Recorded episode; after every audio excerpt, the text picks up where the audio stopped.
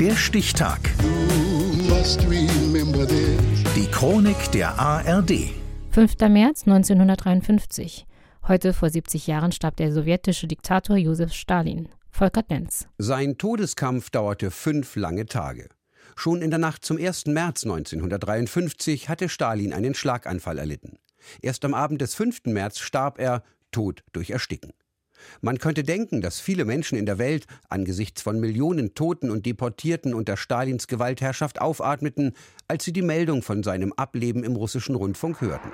Zentralный комитет Kommunistische Partei Sowjetskого Союза doch Erleichterung machte sich nicht überall breit. Zu mächtig war der Kult, den Stalin über drei Jahrzehnte um sich selbst aufgebaut hatte.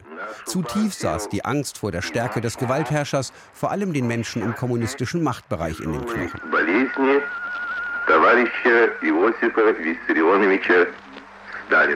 Als Josep Bessarionowitsch Djugaschwili wird der spätere Staatschef der Sowjetunion im Dezember 1878 in Georgien geboren. Statt Priester wird er Berufsrevolutionär. Als Stalin, der Stählerne, firmiert er ab 1917, als er ins Zentralkomitee der russischen Bolschewiken gelangt.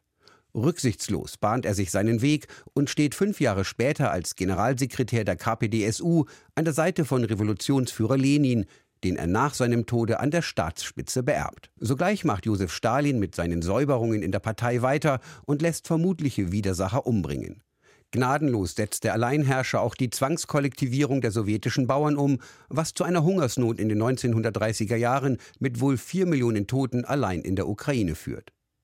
1939 dann schließt der Sowjetführer mit NS-Staatsführer Adolf Hitler den deutsch-sowjetischen Nichtangriffspakt, wodurch Hitler den Überfall auf Polen und damit den Zweiten Weltkrieg überhaupt erst starten kann. Wir haben uns daher entschlossen, einen Pakt abzuschließen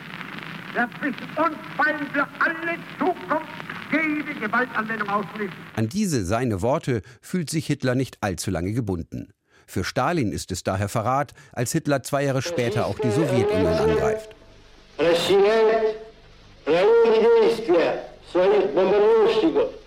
Als genialer Militärführer versagt Stalin im großen Vaterländischen Krieg gegen die Hitlerarmee, so zumindest sehen es später viele Historiker.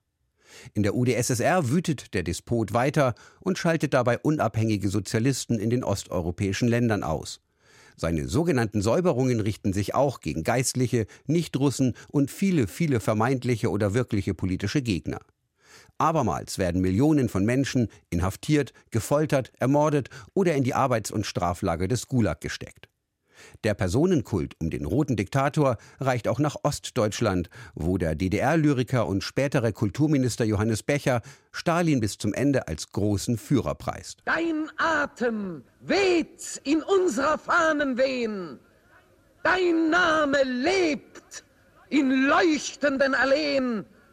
Den Namen Stalins trägt die neue Zeit. Am Abend des 5. März 1953 meldet das DDR-Radio schließlich überraschend, dass das Herz des weisen Führers und Lehrers der kommunistischen Partei und des Sowjetvolkes, Josef Wissarionowitsch Stalin, hat aufgehört zu schlagen. Das war heute vor 70 Jahren.